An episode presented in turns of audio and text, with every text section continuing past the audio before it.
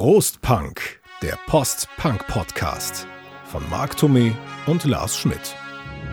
Kick it! Post-Punk Party Hits. Marx und Lars besondere Spezialitäten.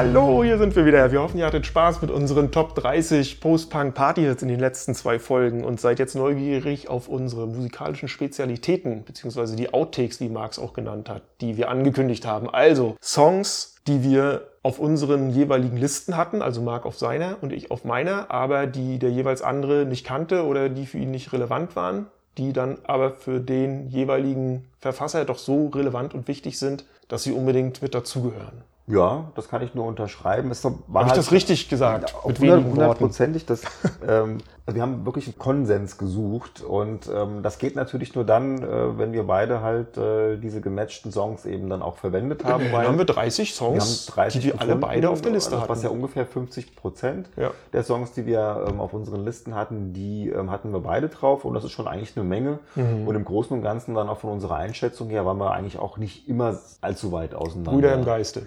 Richtig. Es hing ein bisschen auch damit zusammen, Lars hat natürlich viele Ostbands auch damals gehört, die kannten wir halt gar nicht. Nicht die Pudis. Nee, zum Glück nicht. Auch bei mir war es natürlich so, äh, dass man auf der anderen Seite natürlich auch Bands hatten, die Lars eben nicht auf dem Schirm hatte. Entweder weil es ihn heute noch irgendwie nicht interessiert Oder weil ich sie schlichtweg gar nicht kannte. Und vielleicht nochmal ganz kurz für die, die jetzt überhaupt nicht wissen, worüber wir reden. Wir haben unsere 30 persönlichen Post-Punk-Party-Hits gekürt und die in zwei Folgen präsentiert. In der, in der ersten Folge nämlich Platz 30 bis Platz 11 und in der zweiten Folge die Top 10. Und wer das verpasst hat, der hört sich das bitte sofort im Anschluss an diese Folge an. ist wichtig.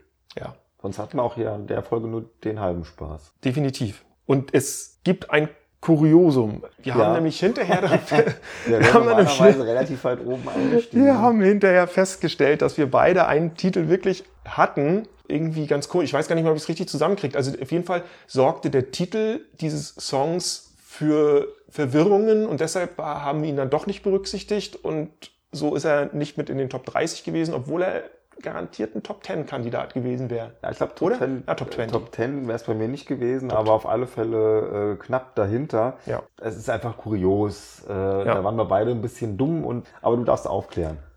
Okay, also es geht um eine Band und zwar um The Smiths und den Song Panic, von dem wir beide unabhängig voneinander ausgegangen sind, dass er gar nicht so heißt. Nee. Weil der hieß bei uns. Marc, sagst du? Und bei euch ja auch. Hang the DJ. Hang the DJ. Spiel doch mal von den Smiths irgendwie Hang the DJ. Genau. Der Panic hieß, das war mir bis Weil heute der nicht- Refrain natürlich nicht- Hang the DJ lautet von diesem ist. Song. Aber offiziell heißt das Lied eben Panic. Und der ist von 1986 von dem Erfolgsalbum Meat is Murder. Ich habe es mal kurz ich zu hab machen. sogar das Album. Ja. Also das ist wirklich äh, absurd. Ja, das steht da hinten irgendwo als Platte rum. Bei uns war das damals so, auch das habe ich schon in den vorangegangenen Teilen erzählt. Ich habe ja im Osten diverse West-Songs eben dann auch über Mixtapes durch Kumpels gekriegt und da war dieses Lied drauf. Wir wussten, dass es von einer Band namens The Smiths ist, aber wir wussten nicht, wie der Titel richtig heißt und sind davon ausgegangen, dass er eben Hang the DJ heißt, weil der Refrain eben Hang the DJ lautet. Ich habe ja damals Discos gemacht und der Song gehörte damals auch zum festen Repertoire bei uns. Wir haben den meistens immer so Richtung Ende gespielt, auch so, äh, und haben uns selber immer schepp gelacht darüber, weil wir das so einfach so witzig fanden. Wir sind die DJs und spielen jetzt Hang the DJ und die Leute gehen ab. Kennst du die Geschichte auch noch dahinter? Haben wir noch so viel Zeit? Na klar, nö. Also pass auf, das Lied ist ja von 1986, habe ich ja schon gesagt. So. Und die Geschichte besagt, dass Morrissey und Johnny Marr, der Gitarrist von den äh, Schmitz, den Song äh, 1986 geschrieben haben, spontan, nachdem der äh, Radio-DJ Steve Wright in Radio BBC One zuerst die Nachrichten mit der Nuklearkatastrophe von Chernobyl verlesen hat und danach I'm Your Man von Wham gespielt hat. Das fanden die beiden zynisch. Also es ist eigentlich eher der Radio-DJ auch gemeint, der, der da aufgehängt werden soll. Ob das jetzt alles so stimmt, kann man nicht richtig nachverfolgen. Der Smith-Biograf Tony Fletcher, der hat gesagt, ob wirklich dieser Wham-Song nach dieser Nachrichtenansage lief, ist nicht mehr nachvollziehbar. Er bezweifelt es selber ähm, und sagt, dass Morrissey, der diesen Radio-DJ ohnehin nicht leiden konnte, nur einen Vorwand brauchte, um den anzugreifen. Ne? Der DJ war nämlich dafür bekannt, dass er öffentlich gesagt hatte, dass er die Musik von The Smith scheiße findet. Schönes Lied, Auf jeden Fall. einer der Also, besten ja, Smith-Songs also, ohnehin. äh, so, Und ich habe einen trockenen Mund, habt ihr vielleicht schon gehört bei meinem Gesabbel. Ich mache Ja. mal jetzt unser, unser nicht, mein Getränk. Wir, trennen, Ja. wir trinken wieder getrennt, wie Ja. schon in den beiden Ja, vorangehenden ja, Folgen. das ist ja auch ähm, sinnvoll. Jetzt gerade im Moment ist es ja sinnvoll, weil jeder von uns ja Sachen vorstellt, äh, die der andere nicht auf dem Schirm hatte oder vielleicht auch gar nicht mag. Also ich mache schon mal hier was auf. Ich trinke ein Freiberger Pilz, Freiberg in Sachsen. Das trinke ich deswegen, weil ich ja zum einen aufgrund meiner DDR-Sozialisation und meinem halben Jahr Berufsausbildung in Sachsen eine gewisse, eine Freundin gehabt, die aus Dresden kam, äh, eine gewisse Verbindung oder mehrere Verbindungen nach Sachsen habe. Zum anderen, weil ich finde, dass dieses Freiberger Pilz mir persönlich sehr gut schmeckt und immer wenn ich im Osten bin und es das irgendwo gibt, dann kaufe ich es auch und trinke es ganz gerne. Und deswegen gieße ich es mir jetzt mal ein. Ja, das ist doch, ist doch in Ordnung. Hat doch durchaus auch mit deiner Vergangenheit und so eine Menge zu tun. Jo. Ich habe die ganze Zeit schon nach einem Vorwand gesucht, um endlich mal eins meiner Lieblingsgetränke zu trinken. Sag schon mal Prost. Ja, Punk. und zwar ist das Apfelwein. Also wie sich das gehört hier in ähm, Hessen. Lars ähm, als Nicht-Hesse kann das überhaupt gar nicht trinken. Und Glaubt es mir, ich hab's probiert. Es geht einfach nicht. Kann ich nachvollziehen. Ich persönlich äh, kann das zu jeder Tages- und Nachtzeit trinken. Ich lieb's halt einfach wirklich. Vor allen Dingen, ähm, es gehört halt ja auch einfach in die Region. Okay, wir sind wieder bei unserer Partymusik. Ja. Soll ich mal anfangen? Ja, fang heute? du diesmal an. Das finde ich Weil sehr sonst sagt Lars immer, er müsste anfangen. Ich fange mal an mit dem für mich am wenigsten wichtigen Song von den fünf, die ich jetzt hier vorstellen würde. Und zwar handelt es sich hier fast um so eine Art äh, One-Hit-Wonder, nämlich um Westworld. Das ist die Band vom ehemaligen äh, Generation X-Gitarristen Bob Andrews und einer amerikanischen Sängerin namens Elizabeth Westwood, wo dann eben auch der Bandname sich ableitet. Die hatten ein Album, was ziemlich erfolgreich war, das heißt Wer die Action ist. Das ist von 1987. Und das Ding ist voll gepumpt mit echt ganz coolen Songs. Sonic Boom Boy, das ist der Song, den ich hier vorstellen. Sonic Boom Boy. Ha! Sonic Boom Boom Boy.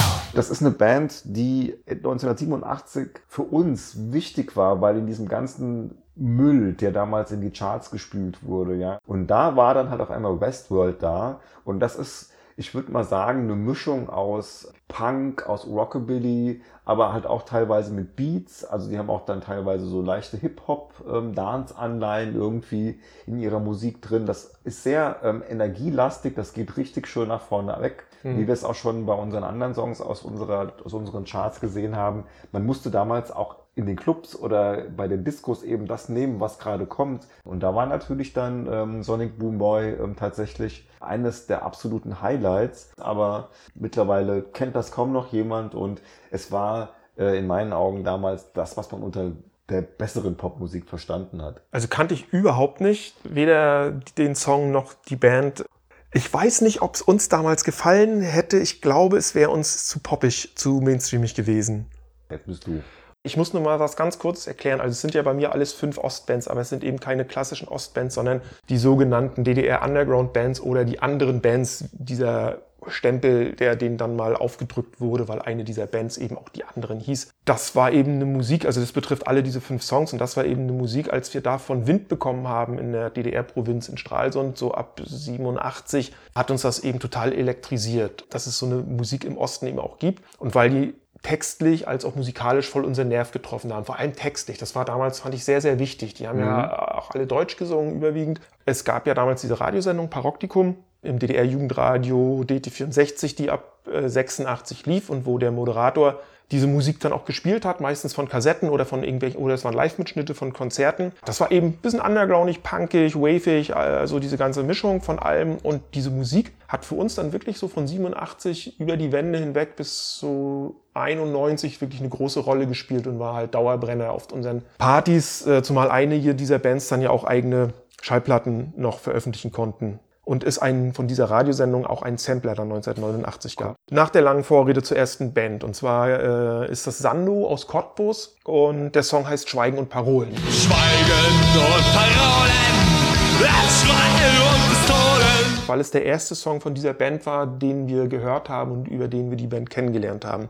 Sando, die haben, glaube ich, 1983 sich auch schon als Schülerband gegründet und haben dann ja relativ schnell ihren eigenen Stil gefunden, zwar vom Punk beeinflusst, aber auch so mit Avantgarde-Einflüssen. Also ich habe die immer mal so als die intellektuellen Band unter diesen DDR-Underground-Bands bezeichnet. Gerade dieser Song Schweigen und Parolen, der hat natürlich schon vom Titel und auch vom Refrain, das ist natürlich was, was man mitgrölen kann. Äh, Das ist ein sehr wuchtiger und kraftvoller Song. Wie gesagt, das hat uns damals einfach so weggehauen, dass man das einfach haben musste. Dann ist ja 1990 dann das Album erschienen, Station einer Sucht heißt es, ähm, das auch schon eigentlich 1989 noch zu DDR-Zeiten erscheinen sollte, aber dann gab es mit dem Zensor wieder irgendwelche äh, Animositäten. Deswegen durfte diese Platte zu Ostzeiten noch nicht erscheinen. Ich fand das sehr gut. Ja. Also das hat mir von, ich habe mir das vorher angehört, was Lars da äh, heute vorstellt und das war eigentlich mein Favorit. Von, Oh, den, von den fünf. Also ich fand das ähm, auch so mit am besten produziert. Ich fand, wie du gesagt hast, es, die anderen sind mir teilweise ein bisschen zu punky. Ah, eins vielleicht noch, es gab damals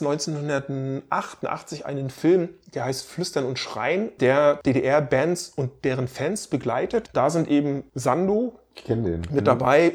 So, Gut, dann mache ich mal weiter. Ähm, Ich komme jetzt zu den, zu den Primitives. Und die hatten mit dem Album Lovely 1988 den Mega-Durchbruch. Und das hing eben auch an dem Song, der bei mir äh, mit Sicherheit in die Top 10, vielleicht sogar in die Top 5 gekommen wäre, nämlich Crash.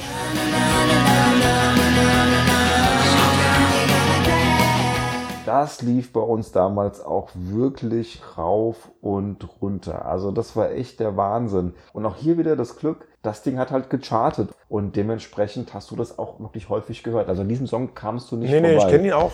Die waren mit diesem Album, wurden die so derartig groß. Und wie das aber halt dann mal so ist, wenn du ganz oben bist, dann ist es halt sau schwierig daran anzuknüpfen. Das haben die nicht mehr geschafft. Und danach sind die, wie so viele andere Bands, halt auch so komplett aus meinem, aus meinem Blickfeld ähm, verschwunden. Und dank dieses Erfolgs kam dann halt danach nichts mehr nach. Beziehungsweise sie konnten daran nicht mehr anknüpfen und daran sind die dann halt Ja. gescheitert und haben sich dann 92 aufgelöst. Ich kannte den Song auch, auch damals schon. Und für mich war das auch so ein One-Hit-Wonder. Der hatte bei uns trotz Bekanntheitsgrad nicht so eine hohe Bedeutung. Also der lief auch auf Partys und so und weil er auch so in diese Indie-Schiene auch für uns gehörte. Aber wie gesagt, der hatte halt nicht diesen Stellenwert, dass er bei mir jetzt in so ein Ranking mit reingerutscht wäre. Wir kamen halt wirklich auch drauf, dadurch, dass das Ding halt in den Charts war und da halt auch rauf und runter genudelt wurde und wenn die Charts ansonsten nur noch mit Dreck gefüllt sind und dann kommt so ein Kracher da rein, das fanden wir natürlich ganz, ganz toll. Ja, ja, klar. Ja, und das ist kein One-Hit-Wonder, sondern das ist schon eine Band, die halt aus einem, aus einem relativ coolen Independent-Umfeld auch kommt und dann halt so ein bisschen verbrannt wurde, wie es halt leider häufig so ist. Ne?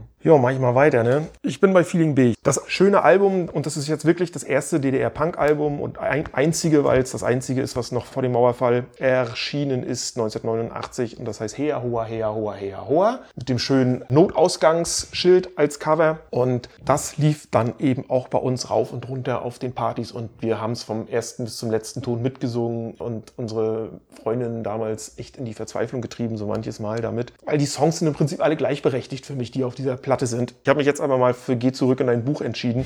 Geh zurück in dein Buch. Check deine Seite.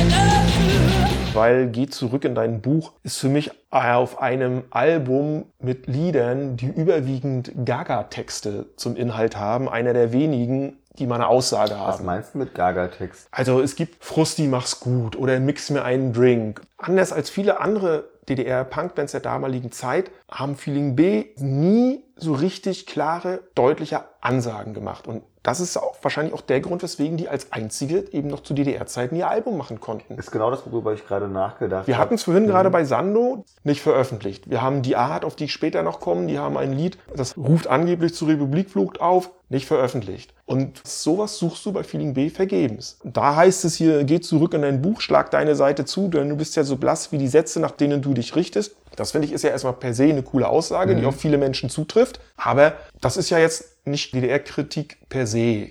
Und was an diesem Song eben auch markant ist, sind die Gitarrenriffs. Wenn man dann sich die späteren Rammstein-Sachen anhört, da merkt man dann schon einen, Paul Landers, der bei Feeling B die Gitarre gespielt hat und dann bei, bei Rammstein so eine Richtung, wo es da mal hingeht. Nichtsdestotrotz, Feeling B wichtig, gute Band, das Album, die Songs für uns damals unverzichtbar für eine gelungene Party. Gut, dann mach ich mal weiter. Mach mal weiter.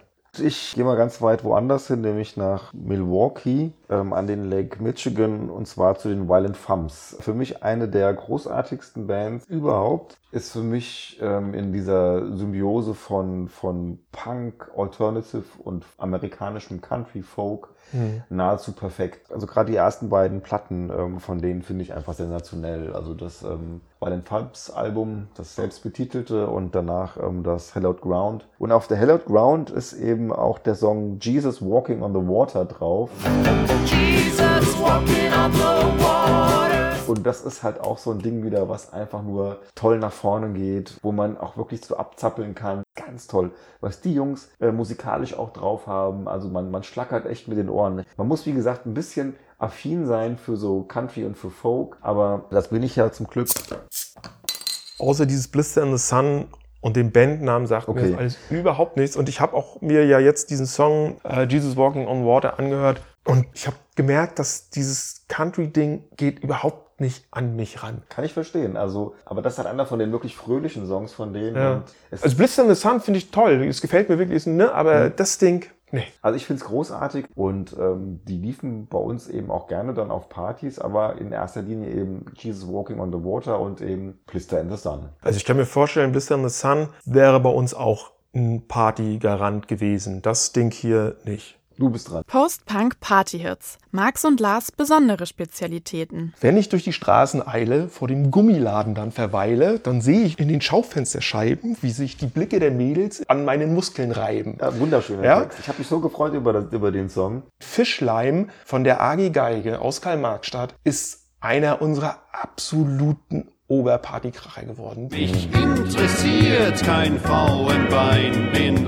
unterwegs in Sachen Fischleim. aber auch für einige Leute unverständlich. Das ist so, wie wir in unserer Einfolge mit den Neubauten das hatten. Weißt du, es gab immer einen kleinen Kern, der fand das cool. Den Rest hast du damit komplett verschreckt und fassungslos zurückgelassen. Ich muss dazu vielleicht nochmal ausholen, das hätte ich auch am Anfang schon sagen können. Ich hatte ja damals wirklich drei beste Kumpels. Und wir vier waren so eine eingeschworene Gemeinschaft und da hat halt alles gepasst. Ich sag mal so vier Jungs, damals im Alter so von 17, 18 oder dann 19, 20 wenn wir unsere Partys gefeiert haben oder losgezogen sind, dann hat nicht jeder andere der Beteiligten immer verstanden, was wir gut fanden und warum. Und Fischleim von der AG Geige war eben so ein Stück. Wir Das haben kann uns, ich mir aber sowas von wir vorstellen. haben uns beömmelt. es ist elektronische Musik, ein bisschen schräg, So, ich weiß aber nicht, sehr melodiös ich- ich, mit ähm, einem Gaga-Text. An, an mich, äh, mich hat das total an die poppigeren Sachen von der Plan erinnert. Cool. Die ja. haben damit mit diesen schrägen Elektrosounds und mit dem, was die damals halt zur Verfügung hatten in der DDR als Technik, ja, ja, sowas irgendwas mit rein, zusammen, aber es ist klasse. zusammengefrickelt. Die Texte sind ja immer so skurril und bei denen. Das Lied ist kurioserweise auf keiner offiziellen VÖ. Das wurde nur mal im Rahmen von so einer Rundfunkproduktion für eben diese bereits genannte Sendung aufgenommen. Die AG Geige hat auch 1990, also dann nach dem Mauerfall, ihr erstes Album beim Amiga-Nachfolger veröffentlicht, das heißt Trickbeat. Dann ist 1991 noch die LP Rabe erschienen und dann sollte noch ein drittes Album rauskommen, was allerdings nie das Licht der Öffentlichkeit erblickt hat, aber jetzt auf einem Leipziger Indie-Label noch für dieses Jahr angekündigt wurde. Also es gibt noch zwei, ich versuche es mal ganz kurz zu machen, zwei interessante Geschichten noch zur Band. Die eine, jede DDR-Amateurband, und davon reden wir ja jetzt bei diesen Bands, von denen ich spreche, musste ja eine Spielerlaubnis machen in der DDR. Dazu mussten sie eine Einstufungsprüfung vor einer Kommission machen. Und im Bezirk Karl-Marx-Stadt hat sich diese Kommission, als sie die AG Geige gehört haben, als nicht beschlussfähig erklärt, weil sie mit der Musik nichts anfangen konnten.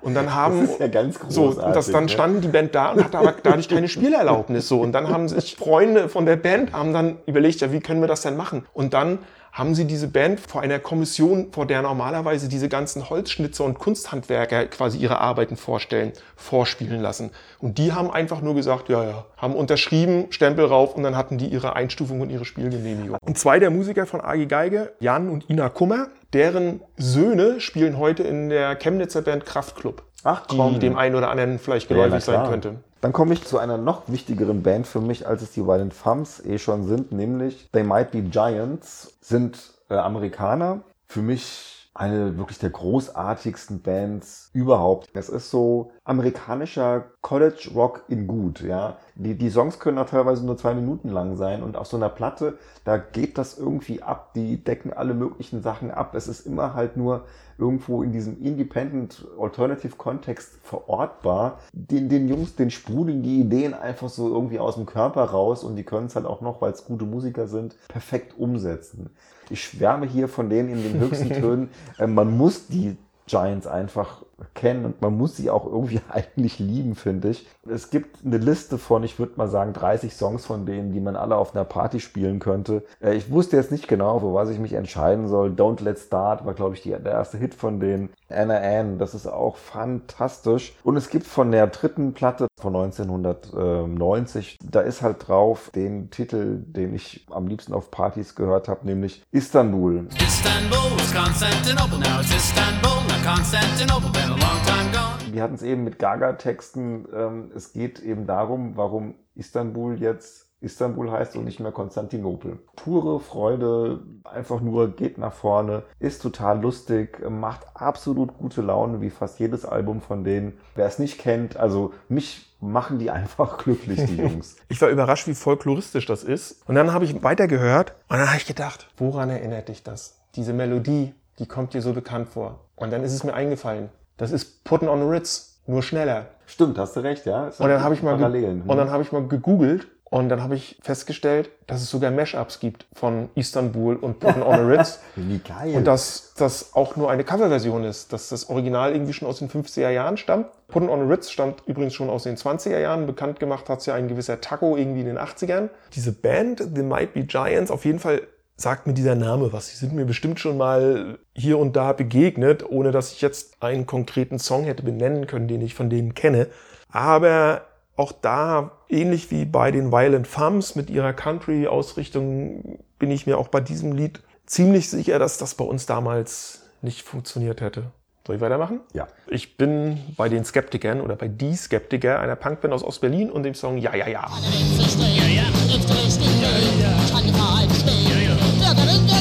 Den fand ich auch gut. Den fanden wir auch deswegen so gut, weil er einen geilen Text hat. Ich hatte ja vorhin schon eingangs mal erwähnt, Texte waren für uns damals schon ziemlich wichtig. Und es gibt neben diesem klassischen Refrain-Strophe-Refrain-Schema noch so einen Mittelteil. Musikexperten wissen jetzt, wie man das genau nennt. Da gibt es auch mal so eine Textpassage, die heißt, so viele wollen mit dem Arsch an die Wand. Schleimer und Kriecher gibt's in jedem Land. Die erste Bürgerpflicht sind Ordnung und Ruhe. Schlaf gut und mach die Augen nur fest zu.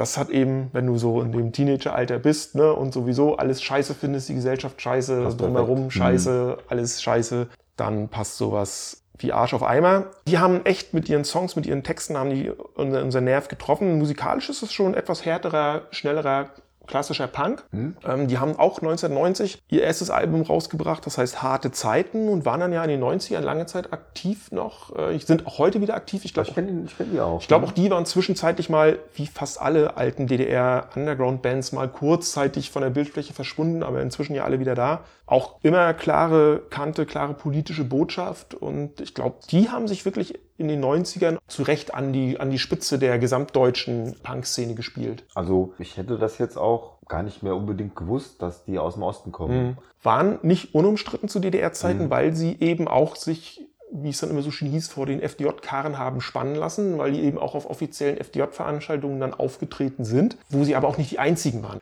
Liebe Hörer, wir hatten das in unserer zweiten Folge unseres Berlin-Podcasts. Da habe ich schon mal ganz kurz über die Ostberliner Punk-Szene gesprochen. Und auch da ging es darum, dass sich bei diesen DDR-Underground-Bands Ende der 80er so eine gewisse Spaltung ergeben hat. Also es gab die, die dann ihre offizielle Spielerlaubnis gemacht haben und auf offiziellen Veranstaltungen gespielt haben.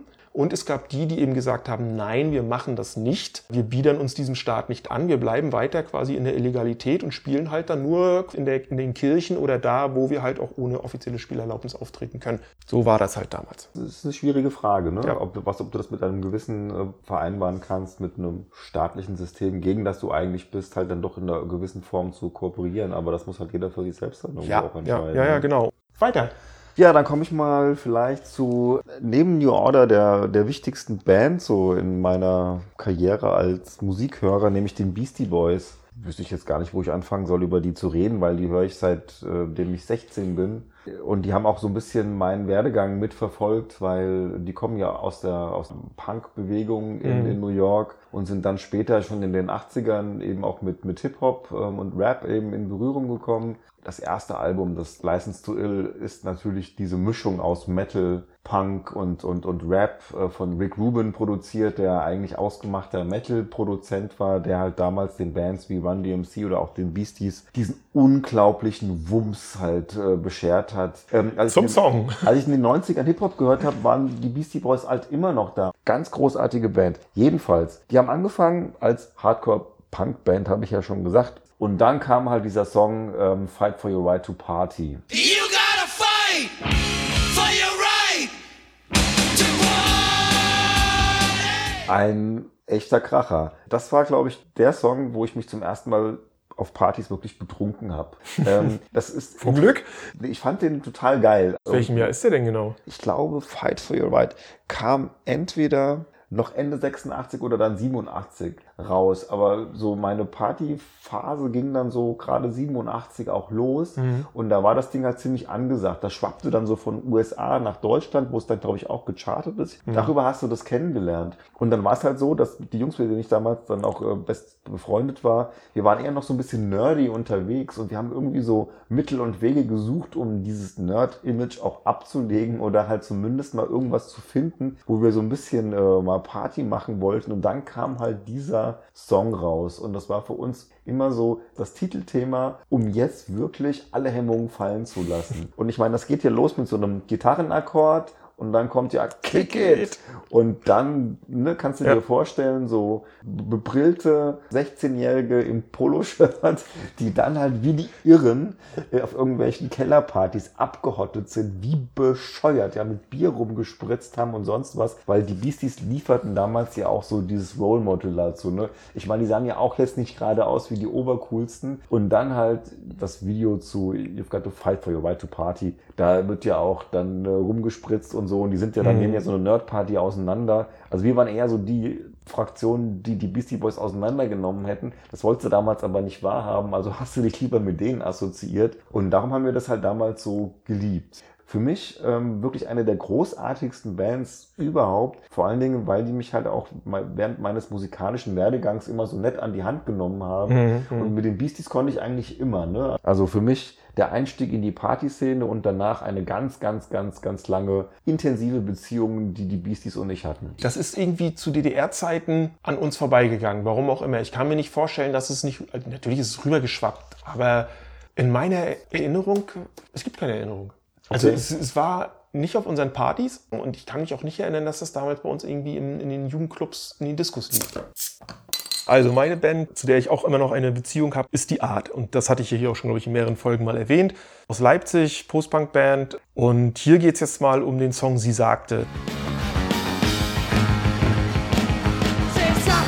Das ist nämlich der Song, über den ich die Band kennengelernt habe und der auch hier auf diesem tollen Paroklikum-Sampler drauf ist, in einer Live-Version, der damals bei einem Konzert der Band mitgeschnitten wurde und auf dem Debütalbum gar nicht drauf ist. Der wurde dann erst später, 1995, auf dem Album Das Schiff in einer Studioversion Aber ich veröffentlicht. habe auch so das Gefühl, dass das schon ein sehr früher Song von denen Ja, ist. ja. Hm. Wie gesagt, diese Platte, diesen Sampler, den haben wir ja rauf und runter gehört, glaube ich, bis auf die letzten zwei oder drei Titel, weil die dann so ein bisschen experimenteller und ein bisschen ruhiger sind. Ja, es ist eine kurze, knackige Punk, Post-Punk-Nummer Ja. mit einer knarzigen Gitarre und einem markanten Bass, mit einem kurzen, prägnanten Text, der etwas düster und morbide und geheimnisvoll ist und damit natürlich wieder mich voll getriggert hat, deswegen ich den wahrscheinlich auch so cool fand. Lief genau wie all diese anderen vorangegangenen Bands und, und Songs bei uns auf den Partys eben auf dieser Kassette, auf dieser Paroklium-Kassette wurde lauthals mitgesungen. Die Band hat dann ja, auch das hatte ich ja schon gesagt, eben dann das Debütalbum, was eigentlich auch schon 1989 erscheinen sollte, was dann ein Jahr später erschienen ist. Und die Art hat dann ja in regelmäßigen Abständen in den 90er Jahren halt Platten veröffentlicht. Auch die haben sich ja stilistisch immer mal ein bisschen abgewandelt, mal ein bisschen härter, mal ein bisschen elektronischer. Gibt's bis heute. Ja. Und eine Sache noch, Makarios, der Sänger von Die Art, hat mir auch mal erzählt, die Band hieß ja früher mal Die Zucht und die haben dann ja diese Einstufungsprüfung gemacht und da wurde ihnen ja ein Namenswechsel nahegelegt, weil der Name Die Zucht ja als reaktionär empfunden wurde. Und da hat die Band sich dann besprochen und hat gesagt, was machen wir denn jetzt? Weiterhin in der Illegalität spielen und zum Märtyrer werden oder die Genehmigung nehmen, den Namen ändern und die Möglichkeit Ja. haben, noch mehr Leute zu erreichen. Und die Band hat sich dann einstimmig dafür entschieden, den Namen zu ändern, um eben mehr Leute mit ihrer Musik zu Ja, wir hatten erreichen. es ja eben schon. Ne? Das, immer- darauf wollte ich das jetzt quasi nochmal das ist ne, die Frage halt, zurück. wie man damit ähm, umgeht. Das war halt die, die Krux, äh, Mhm. die halt diese Bands in der DDR hatten. Wie, Schwierige Frage. heißt es ne? immer so schön, wenn man mit dem Teufel essen will, braucht man einen langen Löffel. könntest du ganze Filme drüber machen, ne? weil das ist ein moralisches Dilemma. Genau. So ist es. Sind wir durch? Sind wir durch. So, haben wir wieder viel geschwafelt. Oha, jede Menge. Siehst du mal, ich bin eigentlich so ein, so Country- und Rap-Anhänger. Ja. ja. aber es sind ja auch so Facetten, ne, die äh, ich durchaus. So lernt man immer wieder neue Sachen hier über seine Das, nee, das sind Sachen, die, ich, kennen. die mir halt äh, komplett wichtig sind. Gut, so haben wir jetzt praktisch für uns einen Mehrwert erzielt. Und vielleicht auch für den einen oder anderen Zuhörer, der denkt so, boah, klingt doch gar nicht so uninteressant, da muss ich dann mal reinhören. Genau, und alles das, was wir heute besprochen haben, können wir bedenkenlos empfehlen. Ja, Und in diesem Sinne verabschieden wir uns aus dem ersten Jahr Prost Punk, der Post-Punk-Podcast. Ja, ne? dieser dritte Teil unserer 23. Episode mit dem schönen Namen Post-Punk Party Hits ist der letzte aus unserem ersten Post-Punk-Jahr. Wir haben Ende September 2020 angefangen ja, passt und so genau. endet's. Das heißt, wir starten mit ein paar Neuerungen in eine zweite Staffel, in ein zweites Jahr.